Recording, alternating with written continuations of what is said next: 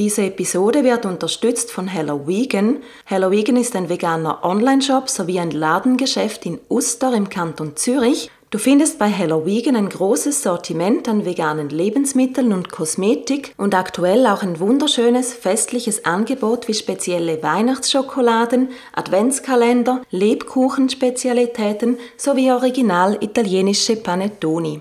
Das Motto von Hello Vegan ist Einkaufen und Genießen mit ganz viel Herz und mit genauso viel Herz erhältst du dazu auch eine kompetente Beratung. Bestell ganz bequem online unter www.hellovegan.ch oder schau rein im Laden in Ustom. Am Samstag, den 9.12., kannst du Halloween zudem am einzigen veganen Weihnachtsmarkt in der Schweiz besuchen. Dieser findet statt in Zumikon bei Zürich. Und auch dazu findest du alle Infos unter www.hallowegan.ch.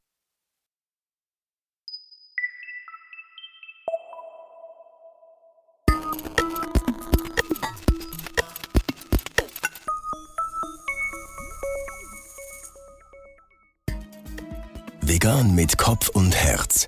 Dein Podcast rund um den veganen Lebensstil mit Sandra Weber.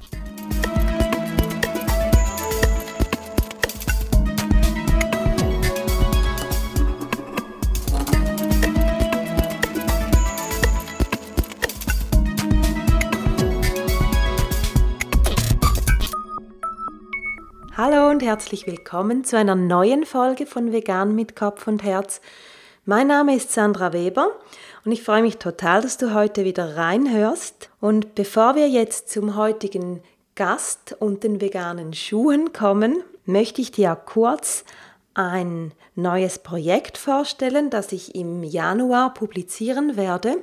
Nämlich ist es eine Gesundheitsserie, wo es in einer fünfteiligen Serie, die an nacheinanderfolgenden Tagen publiziert wird, um die Themen Eisen, Calcium und Vitamin D, B12, Proteine und Fett und Fettsäuren gehen wird. Also jeden Tag ein Thema von Montag bis Freitag und es wird eine kombinierte Podcast- und Blog-Serie sein. Das heißt, du kannst die Themen auch auf dem Blog nochmals nachlesen oder natürlich auch ähm, andersrum. Das geht auf jeden Fall auch. Ich möchte damit ein bisschen ein Archiv auch schaffen für, für diese Themen, die solche Klassiker-Themen auch sind in der veganen Ernährung. Nicht nur in der veganen Ernährung, aber da halt ganz besonders, weil man einerseits wirklich mehr darauf achten muss, um die Nährstoffe zu erhalten, aber andererseits auch, weil umso mehr Mythen vorhanden sind. Die Themen sind zum Teil gar nicht ein wirkliches Problem in der veganen Ernährung, aber das, was so die Allgemeinheit darüber weiß oder glaubt, das ist zum Teil viel eher das Problem. Und da möchte ich ein bisschen aufräumen damit und einen Überblick über das jeweilige Thema geben. Und wie gesagt, das wird in der ersten Januarwoche dann publiziert werden. Und ich habe jetzt noch ein paar Wochen Zeit, um das alles auf die Beine zu stellen und freue mich drauf, dir ähm, das dann präsentieren zu können. Das Ganze soll auch so ein bisschen mein Coaching einläuten. Diese Gesundheitsserie, die habe ich mir auch deswegen überlegt, weil ich ja jetzt die Ausbildung zur veganen Ernährungsberaterin abgeschlossen habe, auch wenn ich Aktuell, jetzt ist Mittwoch, am Sonntag erscheint die Episode, auch wenn ich aktuell immer noch auf das Prüfungsresultat warte. Aber wie schon letztes Mal gesagt, gehe ich davon aus, dass ich das bestanden habe und dann auch wirklich mit gutem Gewissen diese Coachings beginnen kann, mein Coaching-Business aufziehen kann. Das werde ich tun per 01.01.2018. Und darum habe ich mir eben gedacht, so eine Gesundheitsserie. Das ist ein, ein schöner Start, um das Ganze auch einzuläuten und damit eben die Beiträge zu erschaffen, die für euch einen, ein Nachschlagewerk auch sein können. Es wird nicht unglaublich in die Tiefe gehen, aber so, dass man einen guten Überblick über das Thema hat und sich auch selber im Alltag ein bisschen sicherer fühlt, worauf man achten kann und sollte und auch in der Argumentation oder Diskussion mit Leuten, die einem da etwas anderes aufschwatzen möchten, ähm, dass man da einfach sicherer ist und gute Argumente zur Stelle hat. Genau. Jetzt kommen wir aber zum heutigen Gast und zum heutigen Thema. Und Gast ist der Pascal Wettstein mit seinem Online-Shop Aesthetical und Thema sind somit die veganen Schuhe.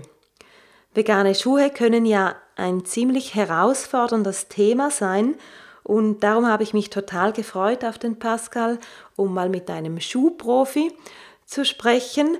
Und ich muss sagen, ich habe für mich einiges gelernt in diesem Interview, insbesondere was die Materialien betrifft. Ja, dann würde ich sagen, schauen wir, was uns der Pascal über sich und über vegane Schuhe erzählen wird. Und ich wünsche dir ganz viel Spaß beim Interview. Herzlich willkommen zum Interview, lieber Pascal. Es hat ja ein wenig gedauert, bis wir einen Termin zusammengefunden haben. Als ich dich das erste Mal für ein Gespräch angefragt habe, warst du ja noch in den Flitterwochen und danach ziemlich busy und ich glaube, ihr seid auch noch umgezogen. Darum umso schöner, dass du heute mein Gast bist in meinem Podcast.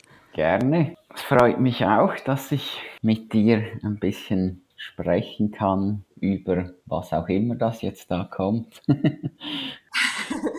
genau, was jetzt gerade kommt, da kommst auch du nicht drum rum. Nämlich meine erste Frage an meine Gäste, die ist immer, was ist dein Warum? Wieso tust du, was du tust? Also ich denke, am Anfang war es grundsätzlich die Befriedigung eines Bedürfnisses, das ich selber hatte. Also ich meine, ich war auf der Suche nach veganen Schuhen und konnte keine finden in der Schweiz. Zumindest äh, mhm. keine Auswahl, die mir passte. Und da war natürlich der Gedanke dann naheliegend, dass andere wahrscheinlich dasselbe Problem haben und dass man das ja grundsätzlich lösen könnte, dass man da vielleicht ein bisschen einfacher zu diesen Schuhen kommt. Das ist eigentlich, ist zwar relativ banal, aber das ist die ehrliche Antwort, dass das der Anfang war dieser Geschäftsidee. Mhm. Also quasi dein eigenes Bedürfnis, das du nicht befriedigen konntest und dann hast du gedacht, ich mache es doch einfach selber. Genau, also zuerst die Idee war mit Sammelbestellungen oder sonst was könnte man ja auch so lösen, mhm. Mhm. aber äh, dann passen es den einen nicht und den anderen passen die Schuhe und das gibt ein wirklich ein Riesenchaos und darum dachten wir dann ja gut, wahrscheinlich ist es einfacher, wenn man das direkt in die Schweiz importiert und dann quasi von aus der Schweiz heraus verkauft und eben vielleicht auch eine gewisse Präsenz vor Ort zeigen kann, wie zum Beispiel Lagerverkäufe oder Messen oder sowas. Hast du jetzt einen reinen Online-Shop, also nebst den Lagerverkäufen und Messen? Ja, das ist ein reiner Online-Shop. Ähm, genau dass Ideen sind da, dass man das auch anders lösen könnte, aber äh, im Moment kristallisiert sich da noch nicht wirklich was raus neben dem Online-Versand. Genau, bei den Schuhen hat man ja immer das Problem, dass man sie sehr gerne probieren möchte und das mit dem Zurücksenden dann etwas mühsam ist. Ähm, wie ist das bei dir denn mit dem Lagerverkauf? Kann man sich da einfach anmelden und sagen, du, ich habe die, die Schuhe gesehen, Pascal, kann ich die bei dir probieren kommen? Genau, das ist eigentlich das System. Also angefangen haben wir eigentlich mit fixen Tagen, aber äh, das war zum Teil, also entweder kam gar niemand oder dann kamen zwölf aufs Mal, die man dann nicht mehr bedienen konnte. Und darum dachten wir, wir machen es quasi auf Terminbasis. Am besten ist immer entweder abends oder am Wochenende, weil ich bin ja auch noch berufstätig neben den Schuhen und da ja, sind Randzeiten die bessere Wahl auch für mich. Okay, also du hast nie quasi voll und ganz auf den Shop gesetzt oder vielleicht auch setzen können und das ist für dich, ähm, du machst das wirklich nebenbei noch das Ganze mit den Schuhen. Genau, das ist komplett nebenbei und du hast es richtig gesagt, ich habe nie darauf setzen können, weil, äh, ja, ich sage jetzt mal, so ein Pack Spaghetti am Tag ohne Wohnung könnte ich mir vielleicht leisten mit dem Shop, aber sonst müsste man da ziemlich darben nebendran. Also es ist, äh, es war jetzt auch nie die Idee unbedingt, dass man da jetzt viel Geld damit verdient oder so, sondern eben es war die Befriedigung eines Bedürfnisses von mir selbst und hoffentlich von anderen und vielleicht auch ein, ein gewisses Engagement, dass man halt, ja, dass man nebenbei noch macht. Und wenn andere Leute Freude daran haben, dann umso besser. Dein Laden oder euer Laden, der heißt ja Aesthetical. Mhm. Kannst du sagen, wie es zu diesem Namen kam oder was allgemein die Philosophie einfach dahinter ist? Weil vegane Schuhe könnte man theoretisch ja auch ganz günstig in Billigläden kaufen, wenn sie nicht aus Leder sind. Mhm. Aber dann ist so die ganze Ökologie und natürlich auch die faire Herstellung überhaupt nicht gegeben oder meistens nicht gegeben. Was war bei dir so das Gesamtpaket? Was war dir alles wichtig, beim, auch beim Einkauf der Schuhe? Mhm. Also wichtig war, also zum einen natürlich, sie müssen vegan sein, dann sollten sie fair hergestellt sein. Das heißt, es sollte, es sollte quasi ein, ein Lohn bezahlt werden, der nicht nur der gesetzliche Mindestlohn ist, sondern quasi der eine Existenz, ähm, ja, der eine Existenz finanzieren kann. Es äh, sollte eine Produktionsstätte sein, die regelmäßig kontrolliert wird oder die man sogar selbst mal besuchen kann. Ähm, dann natürlich die Materialien, die sollten möglichst ökologisch sein, das ist mir auch wichtig. Und äh, dann sollte das Ganze auch noch schön aussehen. Also das ist eigentlich, das waren so die drei Nebenpfeiler neben dem Veganen, die aber, ich möchte jetzt da kein keiner dieser Pfeiler als wichtiger oder weniger wichtig irgendwie herausstreichen, sondern das sollte wirklich quasi auf dem gleichen Level sollten diese vier Punkte grundsätzlich erfüllt sein und daher auch der Name, also es ist ja quasi ein Wortspiel zwischen ästhetisch und ethisch, genau. Und wie lange habt ihr da, bevor ihr wirklich gestartet seid, dann Vorarbeit leisten müssen oder wart vielleicht auch vor Ort? Das stelle ich mir relativ aufwendig vor, sich alle diese Informationen die sich einem ja nicht immer so von selber gerade präsentieren, ähm, die alle zusammenzusuchen. Wie, wie seid ihr da vorgegangen? Also das Schöne war, ich äh, bin etwa ein halbes Jahr vorher oder sind wir von einer relativ langen Reise zurückgekommen und äh, ich war da ich hatte noch ein bisschen Zivildienst, den ich noch geleistet habe, aber dann hatte ich grundsätzlich äh, viel Zeit. Den neuen Job, den begann ich erst im Dezember 14, glaube ich, oder November 14 und ich hatte da wirklich fünf Monate Zeit fast, um mich damit auseinanderzusetzen und eben mal zu schauen, Kontakte zu knüpfen, Kontakt aufzunehmen, natürlich auch gewissermaßen schauen, was, was andere schon machen, mal zum Beispiel in den USA einen Online-Shop angeschaut, mal schauen, was überhaupt die Marken sind, die da drin sind und dann eben die Produzenten kontaktieren und ausfragen etc. Okay, aber du hast es dann doch in etwa fünf Monaten auf die Beine gestellt. Genau, also eigentlich ja. wahrscheinlich sogar noch ein bisschen weniger, aber das ist äh, ja das war ein ziemlich schneller Entscheid dann. Angefangen natürlich mit wenigen. Ich glaube, angefangen habe ich mit Wills und Vegetarian Shoes. Einfach damit man mal starten kann, um mal zu schauen, wie es überhaupt läuft. Und die anderen, das ist natürlich immer ein Work in Progress. Also man sieht mhm. ja auch, es, es gibt auch immer neue Hersteller und neue Marken, was ja extrem erfreulich ist. Und ja, das ist also man kann da ja nicht sich einfach ausruhen und sagen, jetzt habe ich mein Sortiment, sondern man schaut natürlich immer, was gibt's Neues. Mhm. Und wie groß ist aktuell dein Lager? Ähm, also das Lager selbst, ich weiß, ich müsste kurz überlegen, ist wahrscheinlich etwa 40 Quadratmeter, hat ungefähr 110 verschiedene Schuhmodelle drin. Natürlich nicht mehr alle in allen Größen, weil ein Teil ist natürlich schon abverkauft, aber das ist so ungefähr die, die Größenordnung. Ja, also 110 Modelle hast du aktuell. Ungefähr, ja. Ich müsste es nachzählen. Mhm. Ich bin da nicht ganz äh, sicher, aber ja, so grosso modo sind es etwa 100. Ja, dann 118. genau. Ähm, du hast vorher erzählt, dass du von einer Reise zurückgekommen mhm. bist. Hat sich die Idee dann auf der Reise ähm, bei dir festgesetzt? Äh, dass du einen veganen Schuhladen oder irgendein veganes Business aufmachen möchtest? Die oder die Entscheidung, vegan zu leben, die ist ja im Ausland gefallen. Da habe ich mhm. in Australien gearbeitet und da kam das.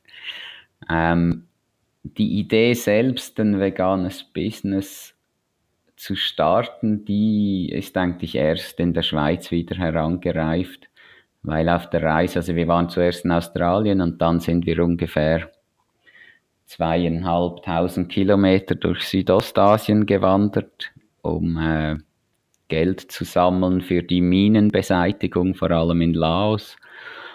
Und äh, ja, dann kamen wir wieder zurück und das, ich sage jetzt mal bei der Wanderung da, da hatte man andere Dinge im Kopf, aber ich denke, wenn man dann wieder im gewohnten Umfeld ist, dann muss man sich auch mal wieder Gedanken darüber machen, was man dann in Zukunft so tun will.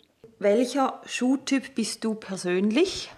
Jetzt, wenn wir wieder zurück zu den Schuhen kommen, was, was ist es, was du genau gesucht hast und damals nicht gefunden hast? Also ich habe, ich sage jetzt mal, wahrscheinlich eher sportlich eleganter Schuhtyp, würde ich mich bezeichnen. Und äh, das habe ich grundsätzlich gesucht. Äh, jetzt nicht ein Business-Schuh, sondern einfach irgendwie ein sportlich eleganter Schuh. Ich glaube, damals war schon fast das Thema Winterschuhe wieder aktuell. Ein leidiges Thema, immer noch etwas. mit den veganen Schuhen. Genau, weil äh, da ist auch das Problem, die meisten Produzenten sind in eher wärmeren Gefilden. Ja. Und äh, da ist halt die Notwendigkeit für wärmere Schuhe nicht ganz so groß, muss man da ehrlich gesagt sagen. Aha, aha. Und ja, ich glaube, das war so der Anfang, weil meine alten Lederschuhe, die waren dadurch, glaube ich, eben vor allem die Winterschuhe und dann wie, zumindest so wie ich das mitbekomme, habe ich es halt wie die meisten gemacht. Die alten, die trägt man aus und dann ersetzt werden sie durch vegane Schuhe. Finde ich persönlich auch extrem sinnvoll aus dem Gedanken heraus, dass man ja Produkte, die noch gut sind, nicht wegschmeißen sollte, ist zumindest meine persönliche Meinung. Außer man hat jetzt irgendwie Gewissensbisse, dass man da noch Leder an den Füßen trägt, aber das ist dann sehr individuell, denke ich. Mhm. Das sehe ich genauso mit dem Austragen, weil es ist ja, es kommt ja quasi nicht mehr drauf an, es ist schon passiert und es ist auch von der Nachhaltigkeit sinnvoll, etwas quasi so lange wie möglich zu tragen. Genau, das denke ich auch. Also ich würde sogar so weit gehen, mache ich übrigens selber auch mit meinen alten Militärschuhen, dass ich sie mhm. auch nochmals neu besohlen lasse, weil wenn mhm. der Schuh oben noch gut ist, ist es zumindest meine Meinung, dass man das doch um Himmels Willen besohlen lassen soll und die eben so lange trägt wie nur möglich. Mhm. Mhm, sehe ich genauso. Ähm, ich möchte noch ein bisschen weiter grübeln. Du hast ähm, vorhin erzählt, dass dein Entscheid, vegan zu leben, in Australien oder auf eurer Reise ähm, gefallen ist. Mhm. Was ist da genau passiert? Was hast du gesehen oder was hat dich dazu inspiriert, diesen Wechsel zu machen? Also grundsätzlich war World Vegan Day in Adelaide damals. Und, Aha, äh, der 1. November. Mhm. Genau. Und da hatten sie, in Adelaide gibt es einen Park in der Mitte der, der Stadt, der CBD. Und da hatten sie Stände, Musik etc. Und es war, also wir sind da hingegangen, weil wir einfach dachten, wäre noch lustig. und die Stimmung, die war extrem gut dort und einfach, ja, es war wirklich ein, ein toller Event und ich ging, also wir gingen dann nach Hause und ich wollte auf Facebook den Event kommentieren, um zu schreiben, dass wirklich toll war etc. Und da war ein Link zu einem YouTube-Film, der Meet the Truth heißt. Mhm. Und das ist ja ein, eigentlich ein Vortrag der ersten holländischen Parlamentarierin, die für eine Tierschutzpartei in der Regierung saß. Mhm. Und äh, aus Interesse habe ich den dann geschaut und äh, diese 50 Minuten später war der Entscheid dann gefallen. okay, das ist ein schneller Entscheid. Ja. Und vorhin, also bevor ihr dieses Festival auch besucht hat, war gar nie ein Gedanke daran, vegan zu leben? Also doch, Elvira war mir da natürlich voraus, meine jetzige Frau. Sie hat, äh, also sie hat mal probiert.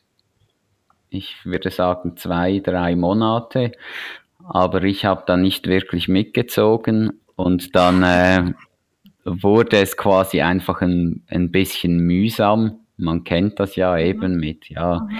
Und wir waren da sicher auch nicht so informiert. Es gab auch sicher nicht die Informationsflut, die es heute gibt. Ich meine, das war wahrscheinlich auch sechs, sieben Jahre her. Zwar noch nicht so lange, aber dennoch hat sich viel getan in dieser Zeit, würde ich jetzt mal sagen.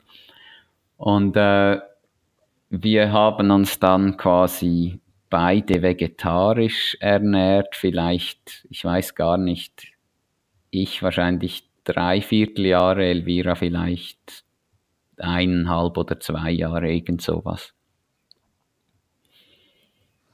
Okay, und dann seid ihr auf dieses Festival, du hast es toll gefunden, hast den Film geschaut mhm. und dann ist der Schalter umgelegt worden, so wie das sich jetzt anhört. Genau, also man muss ja vielleicht sagen, für die, die den Film nicht kennen, sie geht hauptsächlich, ich würde jetzt sagen, 80 bis 90 Prozent der Zeit geht sie auf die, den ökologischen Impact ein.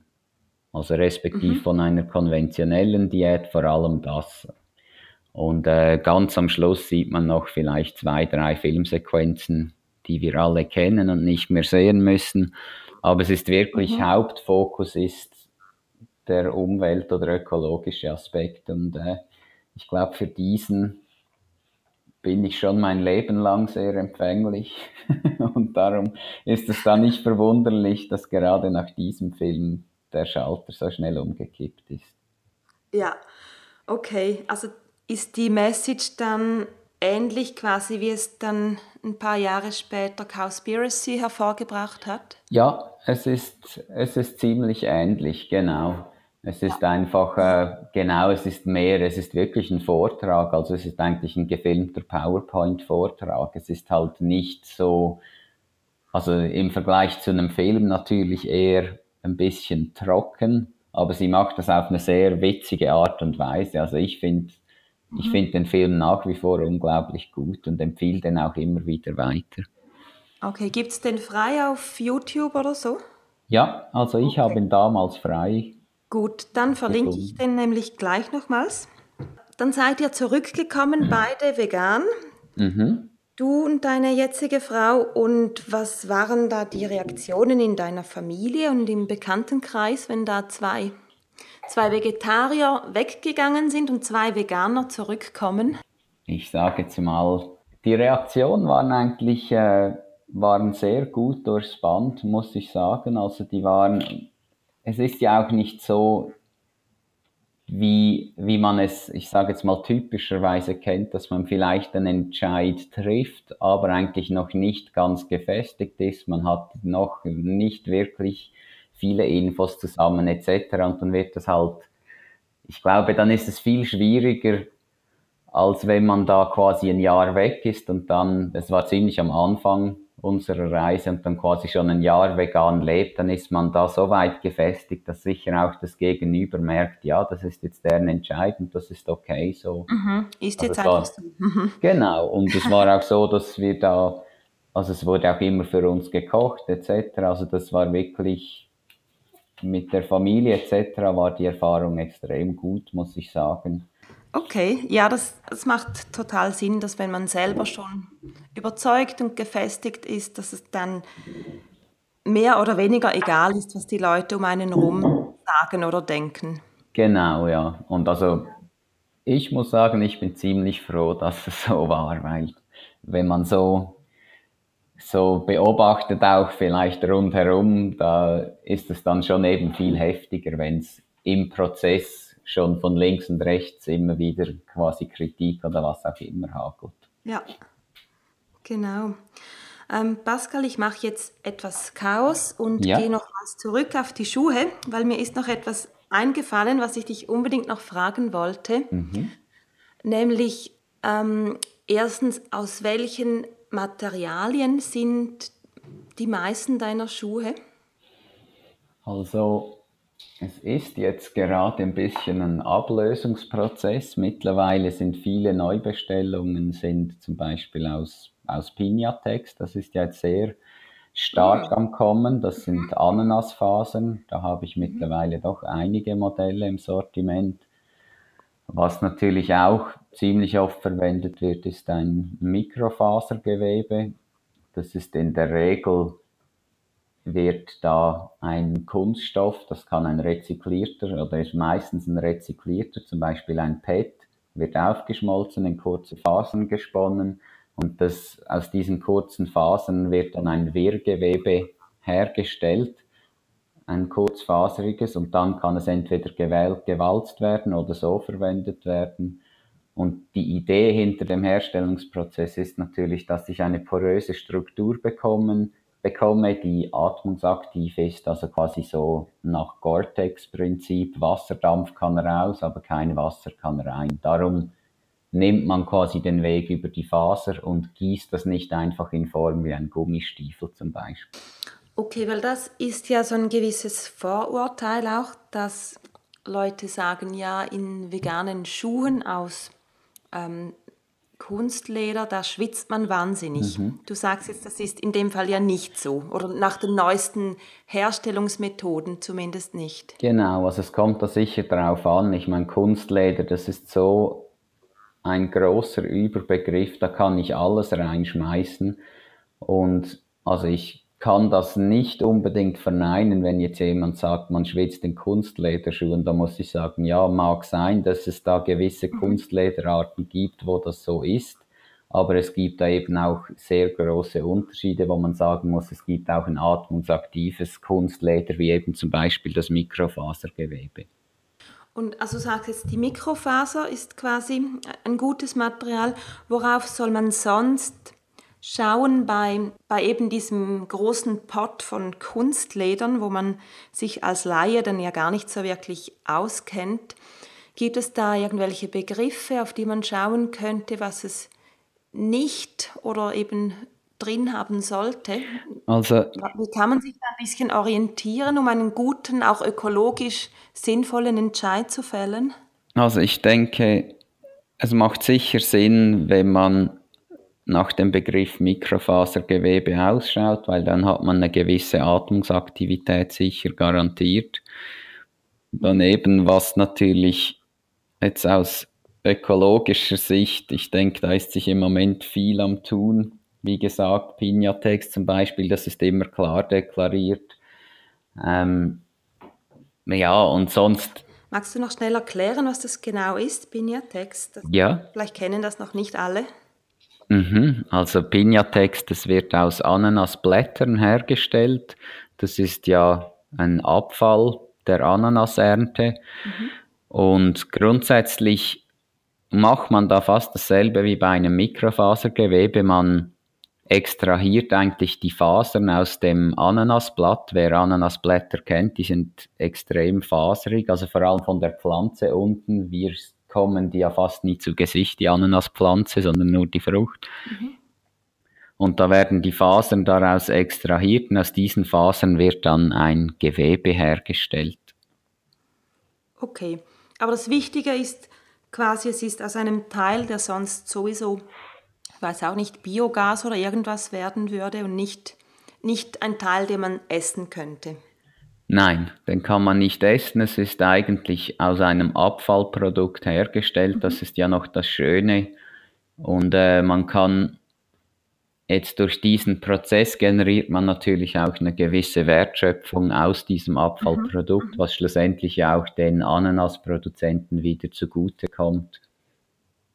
Mhm. Schön, cool. Und das heißt, gibt es jetzt immer mehr bei dir im Shop? Also hast du aktuell schon solche Modelle oder kommt das erst? Ich habe aktuell etwa sechs Modelle mit Pinatex mhm. im Shop.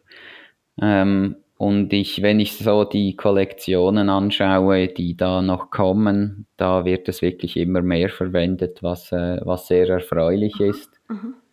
Eine andere Entwicklung, die auch wahrscheinlich am Kommen ist, ist Pilzleder.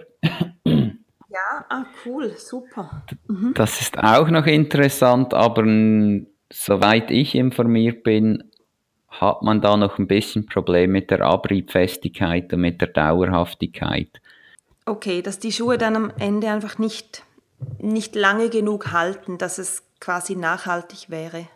Genau, also das ist mein neuester Stand. Ich weiß, es mhm. gibt schon Schuhe daraus, aber das sind die Infos, die ich im Moment habe. Aber vielleicht, um dort kurz einzuhängen, was natürlich extrem interessant ist an einem Pilzleder, ist, dass man quasi ein Net Shape Growth machen kann. Also das heißt, der Pilz wächst in mein Schnittmuster des Schuhs und dann habe ich natürlich extrem wenig Schnittabfälle, weil ich kann den ja quasi züchten und in eine Form bringen, währenddem er wächst. Und das wäre natürlich schon extrem cool. Mhm, ja, sehr spannend. Das ist ja einzigartig, oder? Das gibt es bei keinem anderen Material. Nein, nicht, dass ich wüsste. Also es ist dann schon sehr nahe quasi an einem 3D-Druck für, für einen Schuh. Einfach ein bisschen äh, mit ganz anderen Materialien. Und natürlich, er wächst nicht in die Schuhform, aber wie gesagt, das flache Schnittmuster hätte ich dann und dann muss man es quasi noch vernähen und ein bisschen sicher an den Kanten in Form bringen. Das ist klar, aber grundsätzlich wäre das eine wirklich sehr coole Idee. Sehr, ja. 3D aus der Natur. Genau. Genau. Ähm, ich habe noch eine etwas ähm, mühsame Klassikerfrage, aber ich weiß ja. manchmal selber nicht ganz genau, was ich darauf antworten soll. Darum stelle ich sie doch dir als Profi. Nämlich, was sagst du, wenn dir jemand sagt, ja, aber solche Schuhe aus Plastik, sage ich jetzt mal so provokativ, die sind doch extrem unökologisch. Da ist mhm. doch Leder viel die bessere Variante, weil das in Anführungszeichen natürlich ist. Was sagst du darauf? Da musst du zuerst dich räuspern. Da muss ich mich räuspern, weil es kommt jetzt eine lange Antwort. Ich muss noch einen Schluck Wasser nehmen, weil da muss man ein bisschen weit hinten ausholen. Also grundsätzlich muss man ja da immer sagen, man sollte auch einigermaßen Gleiches mit Gleichem vergleichen. Ich kann ja immer für fast jedes Beispiel kann ich ein Paradebeispiel herausheben, das zum Beispiel dann sehr ökologisch ist, grundsätzlich. Und dann muss ich aber die breite Masse anschauen. Und ich denke, wenn man so die lederproduzierenden Länder anschaut, dann geschieht die Produktion hauptsächlich in USA, Europa, Lateinamerika, Russland, Australien. Also das sind so die Länder, wo viele heute herkommen. Und da wissen wir ja ungefähr, wie auch dort wieder, ich sage jetzt 80, 90 Prozent der Tiere, wie die da aufwachsen. Das heißt, die werden meistens mit Mais oder Soja gefüttert. Natürlich, jetzt kommt der Einwand, ja, aber es gibt auch Grass-Fed Beef, ja, da stimme ich völlig zu, aber das ist ein kleiner Teil. Und eben, wir wollen ja mal die, die Masse anschauen, weil Leder hat ja keine Deklarationspflicht, also ist es extrem wahrscheinlich, dass Leder aus solchen Tieren auch in unseren Schuhen landet. Mhm. Und wenn man jetzt einfach vom den Erdöleinsatz anschaut, der rein die Futtermittelproduktion verursacht, dann kommt man etwa auf rund 1000 Liter Öl, die da verwendet werden, um so ein ausgewachsenes Tier, also bis es quasi reif ist zum Schlachten, sage ich jetzt mal, oder bis halt das Leder dem bös gesagt über die Ohren gezogen wird. Mhm. Und äh, jetzt natürlich kann man sagen, ja gut, von diesen 1000 Litern, so ein ausgewachsenes Tier wiegt vielleicht 600 Kilo sagen wir 50 Kilo ist die Haut und dann kommen wir einfach ungefähr darauf, dass 80 Liter Öl rein das Leder ist, nur fürs Futtermittel. Und wenn ich jetzt sage, gut, 80 Liter Öl, wenn ich jetzt für meine Materialien einfach Rohöl verwenden würde, das ist quasi ein Worst Case, ist ja nicht unbedingt der Fall, aber wir nehmen das jetzt mal an, dann mhm. käme ich ungefähr auf 9 Quadratmeter Material, das ein Zentimeter dick ist, das ich daraus herstellen könnte. Mhm. Kein Schuh ist ein Zentimeter dick, aber es ist einfach zu rechnen, also machen wir das mal so. Jetzt eine Kuhhaut hat ungefähr 5 Quadratmeter. Also sind wir bei diesem relativ unrealistischen Szenario schon, kommen wir schon drauf, dass sich aus dem Rohöl, das in einer Kuhhaut steckt, schon quasi ein Plastikprodukt herstellen könnte, das die doppelte Fläche hat der Kuhhaut. Mhm. Und da muss ich sagen, also nur schon mit dieser einfachen äh, Rechnung zeigt sich eigentlich, wie sinnlos das, das Argument ist. Man kann es dann natürlich noch weiterspinnen, weil von diesen fünf Quadratmetern Kuhhaut kann ich nie und nimmer alles Leder für Schuh verwenden, weil das beste Leder ist quasi in der Mitte der Haut und dem, der Randbereich ist eigentlich nicht verwendbar für Schuhleder etc. etc. Also man kann da noch, man könnte noch ganz viel reinrechnen, aber ich glaube, das würde den Podcast hier sprengen. Aber ich denke, eben, das sind jetzt einfache Zahlen, die ich verwendet habe, sind auch publizierte Zahlen, also das, und ich glaube, oder zumindest ich finde, das zeigt eigentlich schon ziemlich deutlich, dass das Argument nicht wirklich gut ist mit den Plastikschuhen. Mhm. Okay, danke schön. Das war jetzt sehr erhellend. Bitte. Ich würde jetzt sagen, das lernen wir jetzt alle auswendig, dass wir das das nächste Mal so zitieren können. Ja, ich, äh, ich bin ja schon dran, quasi ein White Paper dazu zu verfassen mit ein bisschen einer gescheiten Grafik, wo man das ein bisschen schlau darstellen kann. Dann ist es auch äh, ist es einfacher, als wenn man das nur so akustisch mitbekommt. Aber das, das möchte ich wirklich tun, weil ich bekomme die Frage natürlich auch ziemlich oft gestellt. Ja, das kann ich mir denken. Genau. Ja, dann bin ich gespannt dann auf dieses White Paper. Mhm. ja, dann würde ich sagen, kommen wir langsam zum Abschluss. Wo findet man dich im Netz?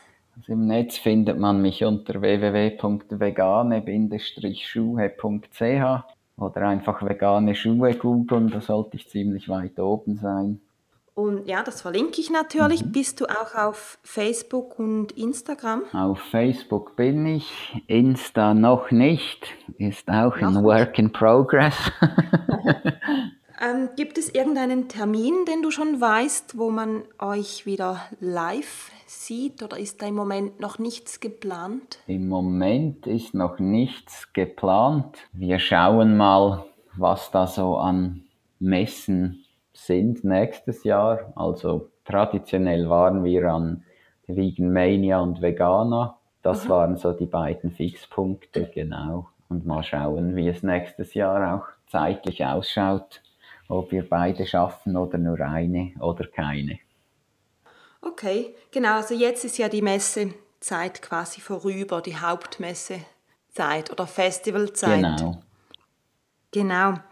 Ähm, ich habe jetzt doch noch Lust, etwas schnell zu ähm, mit dir online zu diskutieren, mhm. was wir im Vorgespräch kurz besprochen haben. Oder möchtest du es sagen, unsere Idee mit dem eben nicht fixen Laden, sondern einer tollen Alternative, wie die Schuhe zu den Leuten kämen. Also ein Schuhbus quasi. genau. ja, das wäre natürlich Ich meine, das, also grundsätzlich wäre das sicher ein sehr guter Weg, um, um so Schuhe zu vertreiben, weil man könnte eben das Problem lösen, dass sie, dass die Schuhe, dass man die online nicht anprobieren kann. Zudem hätte man quasi den Lagerplatz, den man sparen würde. Man muss da einfach sagen, dass ich noch auf der Suche nach einem Lastwagenchauffeur bin.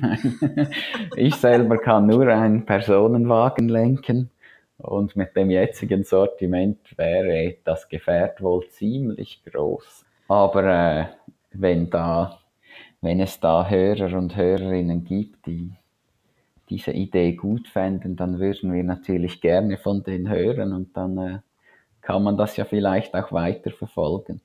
Genau, und auf einmal gibt es dann vegane Schuhe in jeder Ecke der genau. Schweiz. Oder sicher in jeder Stadt, die man sicher mal anfahren könnte.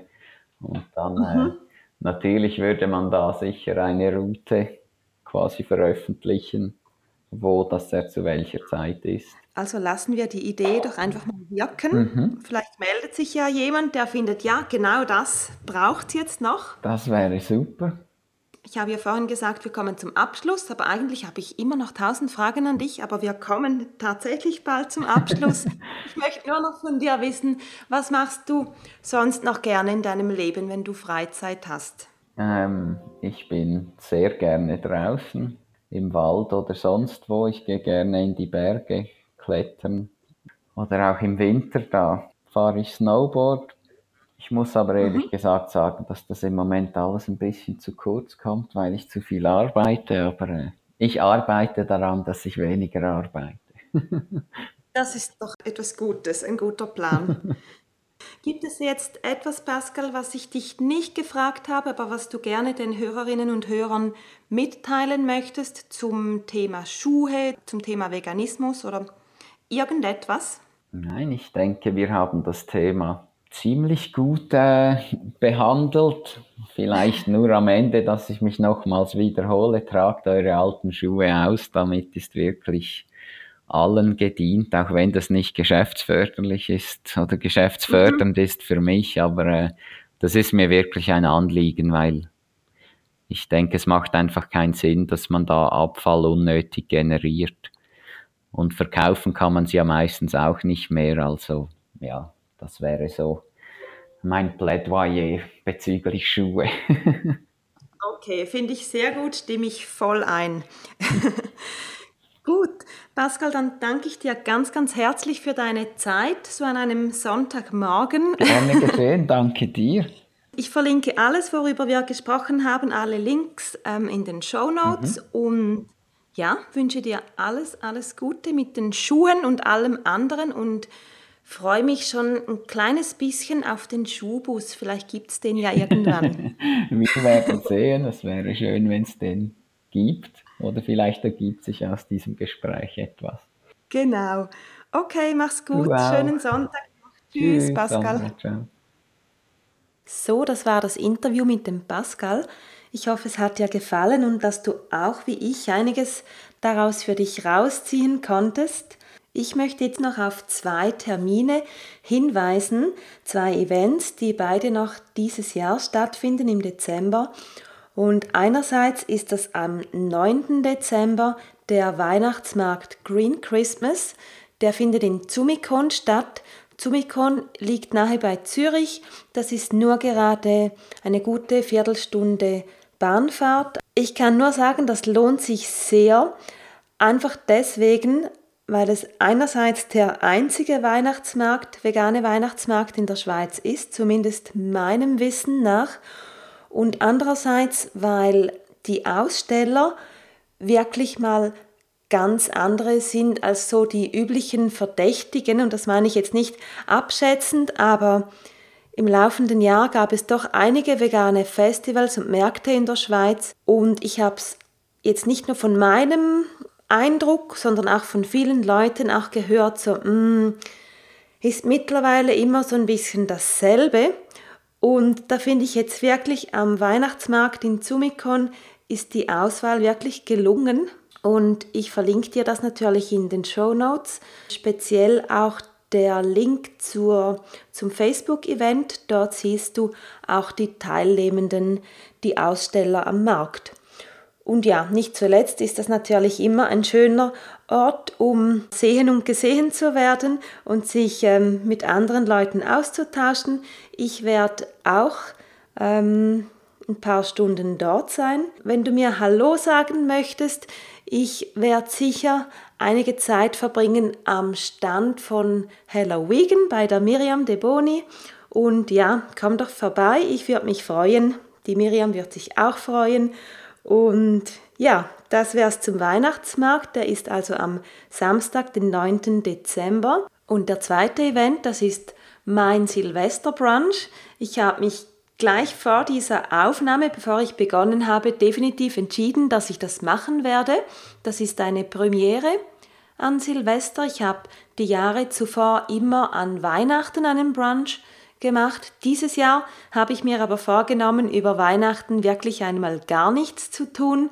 Und weil der Silvester auf einen Sonntag fällt, habe ich mir gedacht, doch, das mache ich, das ist ein schöner Abschluss für das Jahr und werde das jetzt so ausschreiben. Man kann sich ab sofort anmelden. Ähm, auf der Website wird es nächstens erscheinen, jedoch sind die Konditionen eigentlich gleich wie beim Frühstückscafé. Also wenn du bei mir auf die Frühstückscafé-Seite gehst, www.flowers.ch Frühstückscafé, ähm, dort siehst du alle Konditionen, die werden auch gleich sein am Silvester. Das Einzige, was anders ist, ist, dass ich ähm, den Brunch nicht nur bis 13 Uhr wie sonst machen kann, sondern das Ganze verlängern kann bis 15 Uhr. Und das ist deshalb der Fall, weil das Restaurant, wo ich meinen Brunch ja quasi immer als Pop-up-Event veranstalte, das ist an diesem Tag ganz geschlossen. Und darum habe ich da dieses Jahr oder dieses Mal ein bisschen Narrenfreiheit. Das ist quasi immer über die Festtage der Fall, dass ich dann halt ähm, ja, so lange den Event machen kann, wie ich das möchte. Und genau, die, deshalb wird es bis 15 Uhr sein, von 10 Uhr morgens. Und anmelden kann man sich ab sofort, wenn du jetzt denkst, ja, das ist mein Event für den letzten Tag dieses Jahres, dann melde dich sehr, sehr gerne an über info at flowers.ch.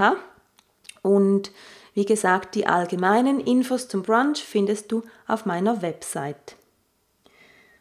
Dann wäre es das für heute. Ich habe mich sehr gefreut, dass du reingehört hast und wir hören uns wieder in zwei Wochen. Und bis dahin eine ganz gute Zeit. Mach's gut, wenn du mir etwas schreiben möchtest, einen Input geben möchtest, dann melde dich sehr gerne unter podcast@flowers.ch. Schreib mir auf Instagram, schreib mir auf Facebook ich bin überall gerne für dich da. Auf Wiedersehen. Ich freue mich aufs nächste Mal. Bis dann. Tschüss, deine Sandra.